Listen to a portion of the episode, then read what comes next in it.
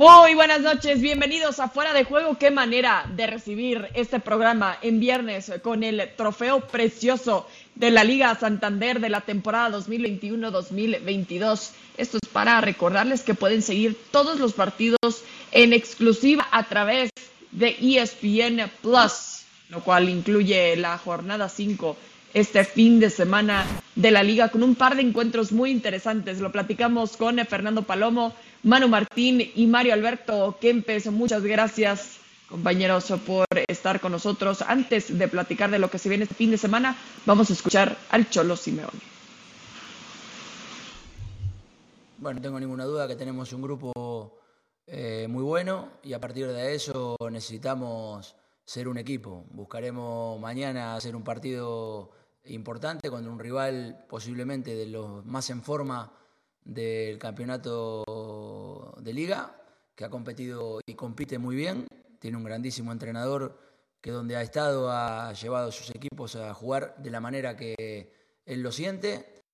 Bueno, yo creo que tuvimos partidos en este arranque con momentos muy buenos. El partido del Vigo fue muy bueno, el partido del Villarreal fue muy bueno, el segundo tiempo del Español fue muy bueno, y después momentos del Elche, momentos del, del, Porto y necesitamos como todos los equipos que estamos viendo la, la, regularidad, que en este caso siempre es lo más difícil y lo más complejo cuando empiezan las, las competiciones.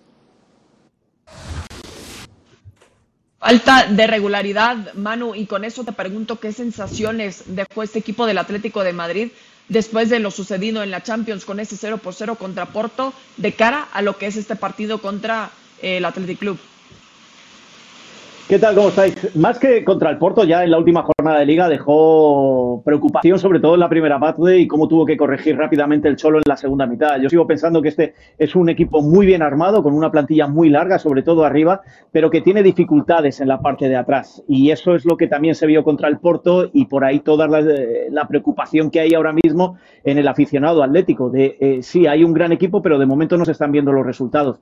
Vamos a ver lo que sucede, porque enfrente está un Athletic que es cierto, sigue teniendo la baja de Sancet, de Raúl García no es el que era y Williams necesita 4, 5, 6 para meter una y si se las generan se las puede acabar haciendo, con lo cual lo más preocupante este Atlético de Madrid yo creo que está atrás y por ahí es por donde se le pueden escapar muchas cosas, porque luego los de arriba, el Cholo poco a poco yo creo que va a ir encontrando la tecla y la clave para ir ordenándolos y colocándolos esa regularidad que eh, él mismo lo dice que es algo que tienen que encontrar y está difícil. Fer, ¿estás de acuerdo con lo que dice eh, Simeone que puede ser complicado al menos pensando en el calendario que le toca para el arranque? Un gusto saludarle, sí, va a ser complicado. Aquí la, la, defensa de un título, este equipo igual ha generado una expectativa que, que, invita a pensar que la defensa es, que el título es para el Atlético. A ver si estás hablando del campeón y el campeón se ha mejorado en función de la temporada anterior, sí es cierto que no ha fortalecido el área defensiva, pero que cuenta con el mejor arquero que la Liga Española puede tener ahora, con, con Oblak, que en la mitad de la cancha está bien sostenido, con, con, además fortalecido por la llegada de Rodrigo del Pol, que arriba poder ofensivo no le hace falta y sobre todo cuando empezás a recuperar jugadores como Tomás Lemar, aunque ya lesionado para el partido de este sábado contra el, contra el Athletic Club, cuando Carrasco juega como lo sabe hacer, cuando además de todos ellos sumás a Antoine Griezmann, Cualquiera pensaría que este Atlético está ya para que le den el título prácticamente en la temporada, si es mejor que el campeón de la, de la pasada campaña. Pero hay que encontrarlos a todos en forma y hay que encontrarlos a todos en el mismo lugar, no por la falta de voluntad, sino creo por la falta de forma deportiva arrancando la temporada. Eso va a ser bastante complejo y el calendario no se le va a poner nada, nada, nada sencillo, por mucho que los rivales sean los que sean, es, muy apretado y tiene muchos compromisos bastante seguidos, sobre todo cuando ya comenzase una competencia como la Champions arrancando con un empate en casa. Sí, con ese 0 por 0 bien, bien decía Manu que ya había dejado algunas dudas el pasado fin de semana en la misma liga. Entonces, para recuperar ese tipo de sensaciones, Mario, ¿por qué es tan importante este partido contra un Athletic Club que de local o de visita sí te puede hacer daño? Siempre es un equipo complicado. Hola, ¿qué tal a todos? Bueno, fíjate que hay una cosa que es importante y que a lo mejor el Atlético de Madrid tiene una gran plantilla, tiene muy buen equipo, porque el Cholo ha formado un equipo, pero siempre tiene que tener alguien especial en ese equipo que es el que marque la diferencia. Y yo en este equipo del Cholo veo un gran equipo, muy buena plantilla, pero no veo ese jugador diferente. Ese que te, que te que decir, bueno, el equipo no es que dependa de él, pero cada vez que toca la pelota puede hacer algo positivo para el equipo. Siempre dijimos que el, Atlético de Madrid es el mejor equipo que se había reforzado. Ahora, le está costando una barbaridad cerrar los partidos. Con el, con el Villarreal, un gol en contra, lo hizo empatar. No me acuerdo la semana pasada que también ganó, pero por, porque se jugaron 110 minutos. Y eso es complicado para un equipo que quiere salir campeón y que tiene las armas, pero es que le está costando definir los partidos. Por eso yo creo que el, de mañana va a ser eh, un, partido muy interesante, un Atlético de Bilbao que nunca baja los brazos y un Atlético de Madrid que todavía necesita reafirmarse como ese equipo que puede ser otra vez el futuro campeón. Manu, tampoco ves a ese hombre que puede marcar diferencia como lo dice Mario y eh, te pregunto también, ¿tiene la capacidad de volver a hacerlo alguien como Antoine Grisman? Mira, Cris, si repasamos los 10 años de Simeone, el hombre que ha marcado las diferencias ha sido el Cholo Simeone. Sí, en su momento pudo tener delanteros que marcaban esas diferencias, pero de manera muy puntual. Siempre se ha hablado de equipo y si no había equipo, aquello no funcionaba. Por lo tanto, yo creo que eh, en todo equipo es necesario que haya alguien que marque las diferencias, eso no lo vamos a negar.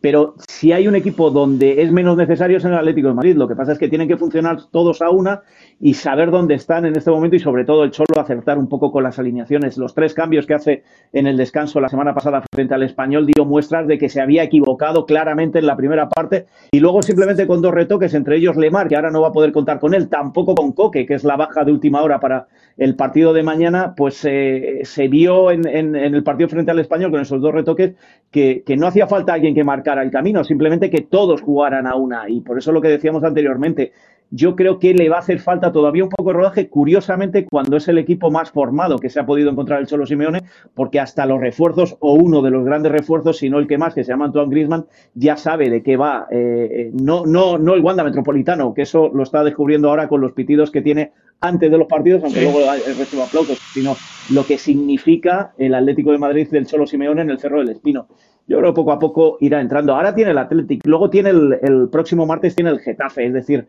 eh, tampoco creo yo que ahora mismo sean rivales tan complicados los que pueda tener. Y sí, tiene muchos partidos seguidos, pero absolutamente como todos. También hay otro dato, este Atlético de Madrid de Champions, eh, siempre en las primeras vueltas eh, arranca poco a poco, poco a poco, y en las segundas vueltas es donde funciona. Bueno, el año pasado ciertamente lo hizo al revés, funcionó peor en la segunda vuelta. Yo creo que es también su problema de, trabajo que pueda hacer el Cholo Simeone con esta plantilla. Hay una, hay una realidad y es que el Athletic Club es el equipo, es uno de los equipos que más remata en la liga. Eh, nos vamos a apoyar en los datos nada más para recordar también que Oblak no ha arrancado esta temporada como, como terminó la temporada pasada, como actuó toda la pasada campaña.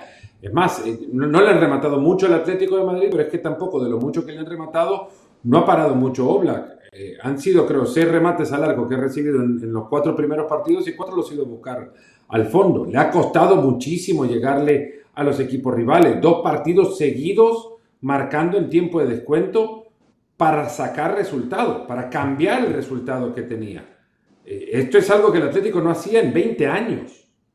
Eh, se están viendo cosas que hacen pensar que el Atlético mañana tiene un escollo más importante que el que uno pueda pensar, que es el Athletic Club, eh, en función de lo que el Athletic Club espera para terminar la temporada. No pensás que el Athletic va a ir a pelear la, liga, no pensé quizás que se va a meter en puestos Champions, que quizás le costará llegar a Europa y llegar a Europa va a ser un éxito gigantesco para Marcelino, sí, pero el del sábado es un equipo muy parejo para el Atlético de Madrid y no la tiene para nada fácil.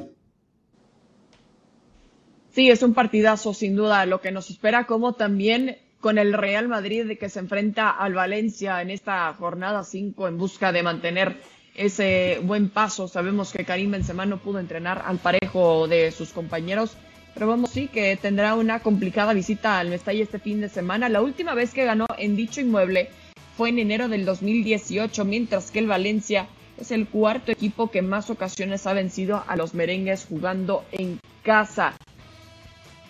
¿Qué te parece, Mario, la posibilidad del Valencia de ponerle una buena pelea al equipo merengue este fin de semana?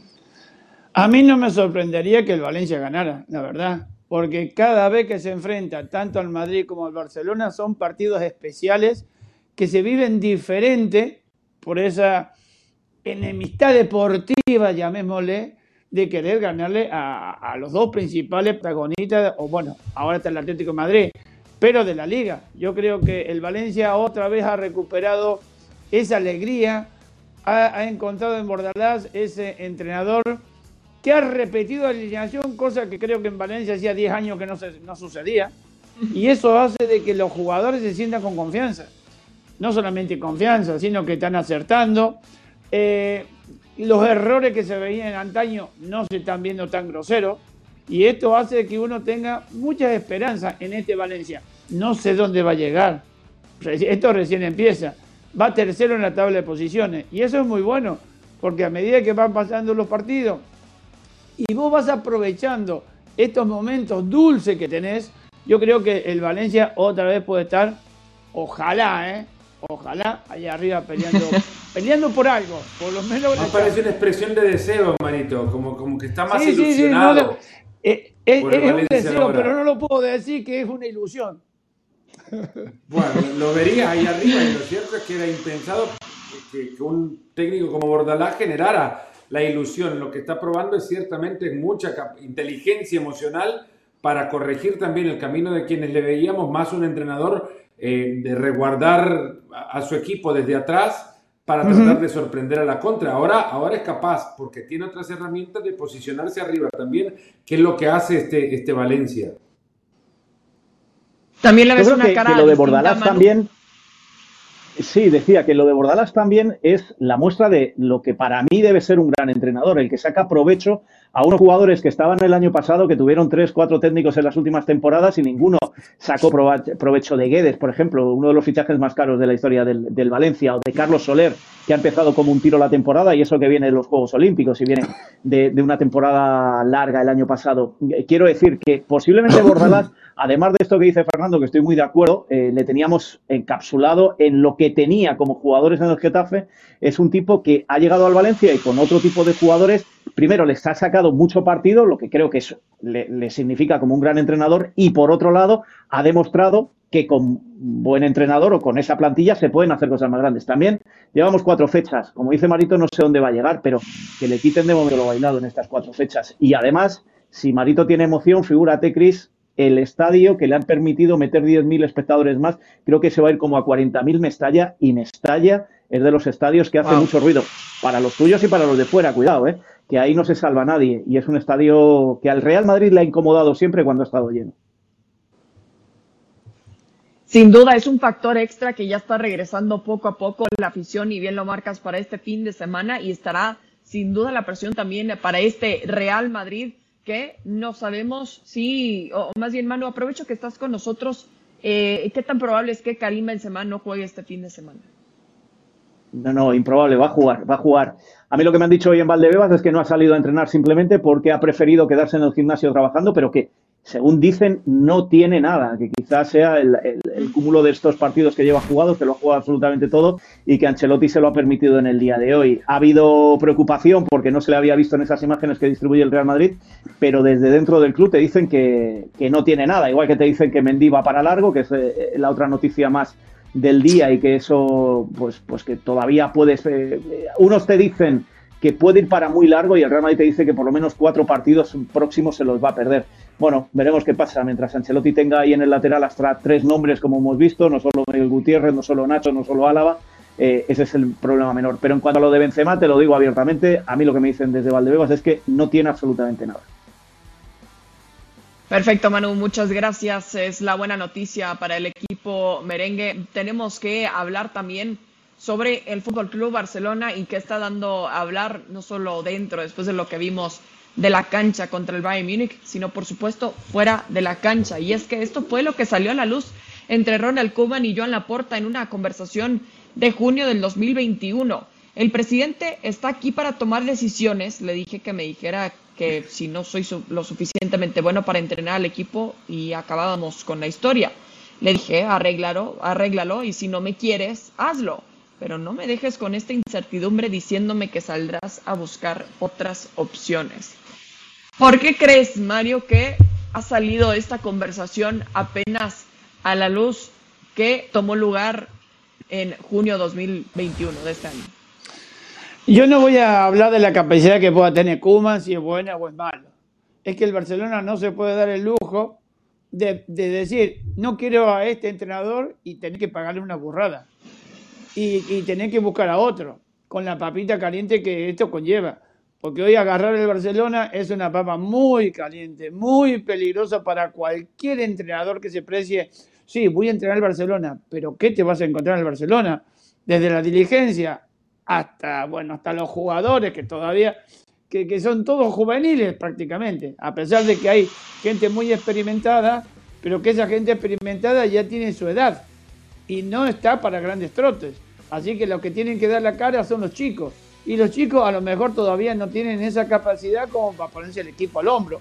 Por eso yo digo, me parece que ahora están saliendo cosas que a lo mejor si la, si la cosa, si los, si los resultados fueran diferentes, yo creo que esto no saldría. Pero como viene todo muy mal barajado, van a empezar a salir no solamente esto, sino muchas cosas más. Sí.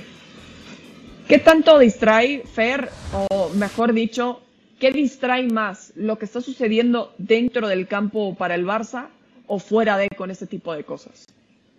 Bueno, una cosa provoca la otra, creo, lo que ha sucedido en la cancha. Como bien decía Mario, marca el resultado de un partido que lo deja al Barcelona perdiendo, que lo puede hacer, que puede perder contra el Bayern Múnich, eh, contra este Bayern Múnich sobre todo, y contra este Bayern Múnich puede perder cualquier equipo en cualquier día en Europa, porque es así de bueno. Pero sucede en, que, en el camino de la derrota, los caminos o la ruta que eligió el Barcelona para jugarlo incluye también en algún momento hasta la displicencia la desidia, eh, incluye eh, el bajar los brazos, renunciar a la competencia, a un técnico que implícitamente envía mensajes también hacia el palco eh, presidencial metiendo a jóvenes, juveniles a jugar un partido contra el todopoderoso Bayern Múnich en semejante competencia y ante tal escenario como en la UEFA Champions League. En consecuencia, el partido termina detonando lo que posteriormente se ha convertido, bueno, lo que posteriormente aúna a esta crisis del Barcelona, que es un capítulo más de algo que comenzó hace mucho tiempo y que incluye también, eh, obviamente, un capítulo de autoría por parte de Joan Laporta al, eh, final de la temporada anterior, no ratificar a, Ronald Koeman o no tomar una decisión inmediata sobre Ronald Koeman y dejarlo a la espera, faltándole totalmente el respeto, que es ahora lo que ha derivado las declaraciones del técnico neerlandés eh, llegar a revelar aquello que, se conocía, pero que no había sido en ningún momento confirmado por ninguno de los eh, protagonistas, y era la eh, vergonzosa petición que le ha hecho la porta al técnico de pedirle que le espere siempre y cuando salga o saldrá a buscar un entrenador que le llegue a reemplazar. Se pueden cuestionar también la personalidad de Kuman aceptando aquel pedido en aquel momento también bueno, cada quien es dueño de sus decisiones, pero que seguramente viniendo de un líder de una institución como el Fútbol Club Barcelona, que a la puerta no le extrañe que ahora a él le saque los trapos sucios. Sí. ¿Y qué tan probable, Manu, es que termine la temporada a Ronald Kuman, más que nada después de todo esto que salió? tan probable como que haya dinero en caja. Si es que lo ha dicho Marito y lo ha dicho Fernando, si es que esto ya viene de, lejos. Y mira, Chris, yo hace un, momento lo definía de otra manera. Em, esto es un matrimonio de que se quiere divorciar y no hay dinero para pagar el divorcio. Y como no hay dinero, se tienen que soportar el uno al otro y ver hasta dónde pueden llegar. Pero, pero lo claro es que lo está claro es que están divorciados. Hay que eh, poner en contexto esas declaraciones de Ronald Koeman. Esas son unas declaraciones que hace en junio en un documental que se está rodando sobre su estancia en el Barça, se llama Forza Kuman y que está emitiendo en estos días una televisión holandesa. Es decir, que es que no es ahora cuando hace esas declaraciones, que las hace en junio. Y sin embargo, hace una semana Ronald Kuman también decía, no hay ningún problema, hemos hablado y lo hemos arreglado todo. Bueno, por lo que dicen los matrimonios que se quieren divorciar cuando alguien les pregunta qué tal va la cosa. Eh, tiene muy mala pinta, pero la, complicado el aspecto que tiene no es... Es que no, no se han casado por gusto propio. Claro, claro, claro, claro, claro. Los encontraron, los encontraron de repente, se encontraron justo en una relación que ninguno de ellos buscó. Exacto. A ver, ¿cómo la habría buscado? Totalmente de acuerdo. no. Y, y, es más, Fernando, en la campaña electoral la porta dejó caer constantemente que no quería Kuman y, y, ganó Hace 10 días también Pero que quiero decir es... quería renovar contrato.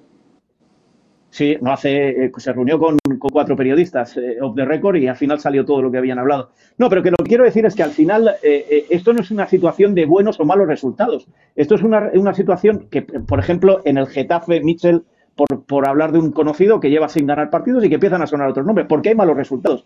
En el Barcelona no se puede permitir el lujo ni de hablar de otros nombres, porque no hay dinero ya no para echar a Kuman, para contratar a otro. Y ese es un problema en el que está atrapado ahora mismo la entidad y que como no resuelva tirar de la, de la cantera y ya no está pimienta, porque se lo cargaron también, eh, van a tener que aguantarse hasta que se acabe el contrato, porque no hay más. Y eso puede ser muy perjudicial para la entidad, para la institución, pero sobre todo para el plano deportivo cuando empecemos a ver a un Barcelona cada vez en más retroceso. Porque tampoco le falta razón a Kuman, ¿eh? La plantilla con la que él pensaba empezar esta, desde la pretemporada y la actual no tienen nada que ver. De ahí, como decía Fernando, que tuviera que sacar juveniles para jugar frente al todopoderoso Bayern de Múnich. Es que hay que entender también a Kuman, ¿eh? Sí. Yo no lo sí, veo, claro. No, puede ser, podrá no ser la solución, Mario lo decía, no se va a poner a calificar cómo es Kuman como técnico, ¿no? Eh, seguro es difícil encontrar que la solución, si la solución es eh, y puede haber muchas, ¿no? Pero por lo menos encontrar un Barcelona con estilo, que, intente o vaya por el camino de la recuperación de una forma de juego que lo catapultó a convertirse en un, en un equipo referencial y de, y de época. Eh, yo no lo veo a Kuman siendo esa solución, pero tampoco es el problema de un equipo que, que está mal construido, que, que evidentemente es reflejo también de la pobre organización a la cual representa. Es que el otro día el Barcelona no solamente pierde ante un equipo mejor organizado que ellos, sino que pierde ante un club mejor organizado que ellos. Y esa es la gran vergüenza por la que tiene que pasar la porta. Esa es la indignación que él dijo en ese momento sentir eh, y, que, que, sentía también lo mismo que sentían todos los socios del Barcelona. Pues esa indignación también él lo convierte en responsable porque no lo es de tal forma responsable, digo, hacerse cargo de un club del cual no sabe siquiera cuánto ganan sus jugadores. Es que Laporta, ya elegido presidente, llamó a ciertos representantes de jugadores para que le revelaran cuánto, cuánto ganaban sus jugadores. No lo conocía.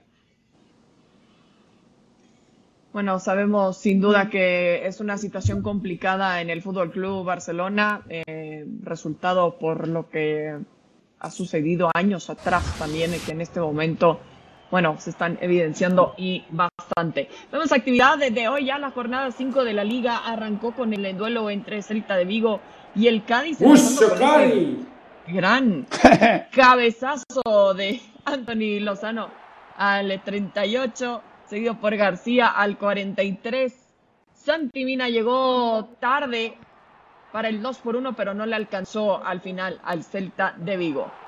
Vamos a escuchar a Radamel Falcao que regresa a España. Vuelta a España, vuelta a la liga. ¿Por qué el Rayo? Bueno, creo que el, Rayo eh, genera unos sentimientos eh, importantes, tiene una masa social muy grande y me parece que, tiene una plantilla con mucha calidad, con una visión, un, cuerpo técnico que sabe claramente lo que quiere y se lo hace saber a los jugadores. Entonces todo eso me atrajo y me parece que de cara a lo que yo quiero, de mantenerme en la selección, es, es una, era la mejor opción. La liga, volver a jugar en la liga, ¿qué significa eso? Bueno, es un desafío muy grande. Creo que dejé un legado muy importante en, la liga y volver eh, significa mucho para mí. Quiero dar lo mejor, eh, poder expresar toda mi capacidad en el terreno de juego y poder hacer disfrutar al Rayo y a todos los aficionados de la liga. El Rayo de Radamel Falcao ¿Llegará lejos este año? Bueno, tenemos, tenemos claros los objetivos, ¿no? El primero es mantenerse y después hay que soñar. Me parece que, que, hay una plantilla muy buena, capaz, con, con los objetivos muy claros, pero sobre todo con, me parece que con la humildad y la, la ambición que necesita cualquier equipo para, para llegar lejos. No cabe duda que el Tigre Falcao dejó huella en las dos temporadas que defendió los colores del Atlético de Madrid. El colombiano marcó 70 goles en 91 partidos en competiciones oficiales con los colchoneros. Esta representa la tercera mayor cifra en ese lapso entre jugadores de equipos españoles, solo superado por Lionel Messi y Cristiano Ronaldo. Ahora con su regreso, ¿cuánto podrá aportar a la liga en su regreso a Radamel Falcao, Mario? Por nombre mucho. Ahora ya veremos qué capacidad tiene como para ser ese joven goleador que pasó por el Atlético de Madrid. Yo, uno piensa que uno no se hace nunca mayor porque le encantaría estar dentro de la cancha, pero es que los años pasan para todo. Radamel lo que estamos escuchando, que tiene la, la, cabeza bien puesta, él quiere seguir jugando para ver si puede jugar en la selección. Que en el Rayo puede ser un jugador importante, también es verdad porque tiene su categoría, tanto Radamel como el Rayo, que es verdad, tiene mucha ilusión, puede llegar a soñar, no con, con competición europea, pero por lo menos para seguir manteniéndose en la primera división. Claro, y vemos la emoción de su regreso a un territorio que él conoce bastante bien, lo conocen bastante bien. Manu, ¿cuánto le va a beneficiar a final de cuentas esto? Bueno, el primer beneficiado es el Rayo Vallecano por nombre, se está hablando en todo el mundo de la presentación de ayer. Es un equipo complicado en estos momentos, ¿eh? con una afición muy encontrada con el presidente, con una situación delicada. Y luego, pues eh, lo que dice Mario, si es que es una incógnita ahora mismo Falcao, sea en el Rayo, sea en el Sporting de Gijón o sea en el Andorra. Es un, es un jugador que no sabemos mucho de, Muy bien, Marito. Veo que vas aprendiendo, de verdad. No, no ¿Quién es el mejor equipo del mundo? sí, porque luego está el Gijón Industrial, que está en tercera. Pero eh, no, le tenemos muy perdido a, a, Falcao en Turquía, no, no ha terminado de despuntar, no ha terminado de levantar cabeza y ahora viene un equipo, bueno, de teoría menor, que puede permitirle jugar. Pero una cosa, eh, el estilo de juego de Falcao, o el que yo recuerdo de Falcao, porque es que llevamos de ver, sin verlo desde la época del Mónaco y ya no era el del Atlético de Madrid, es un eh, jugador que no sé si se va a adaptar mucho al estadio de Vallecas. El estadio de Vallecas, por dimensiones, es el más pequeño de la liga. Ahí se juega muy, muy apretado y los equipos no te creas que te dejan demasiados espacios. Con lo cual, a lo mejor es un jugador más para partidos de fuera de casa es una incógnita, Cris. No, no sabemos qué puede ser de, este Falcao en el Rayo Vallecano, que el Rayo lo que aspira es a mantenerse un poco más. Bueno, esa es una de las historias a seguir este fin de semana. Les contamos un poco más porque se enfrentan los equipos más goleadores de la competición, además de ocupar los dos primeros sitios de la tabla en la Liga de España. Primero el conjunto merengue, seguido por los naranjeros. Me refiero al Valencia frente al Real Madrid. Y el retorno de Antoine Griezmann al Wanda Metropolitano luego de su paso por el Barcelona, regresa el francés para debutar con su afición ante el Athletic de Bilbao, al menos en esta competencia de la liga. Y la Real Sociedad se enfrenta al Sevilla, lleva tres partidos la Real Sociedad seguidos con la portería en cero, los dirigidos por Imanol Alguacil se miden al Sevilla, quien no ha caído en este torneo. Por otro lado, también habrá choque entre Mallorca y Villarreal. Kang In Lee puede jugar su primer partido como titular ante su nueva afición en Mallorca. Por su parte, el Villarreal buscará su primera victoria tras acumular tres empates. Y el Fútbol Club Barcelona se enfrenta a la Granada que quiere repetir la victoria de la temporada pasada para romper su mala racha en esta temporada el Barcelona tendrá que cambiar la cara tras la caída que tuvieron en Champions League ante el Bayern Múnich.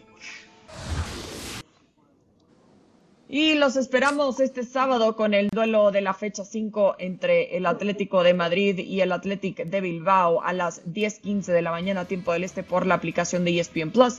Les recordamos que tendremos la previa de fuera de juego media hora antes del encuentro y el post con el mejor análisis sin duda después de la actividad en el Wanda Metropolitano. Fer, Manu, Mario, un gusto como siempre. Nos vemos hasta la próxima en Fuera de Juego.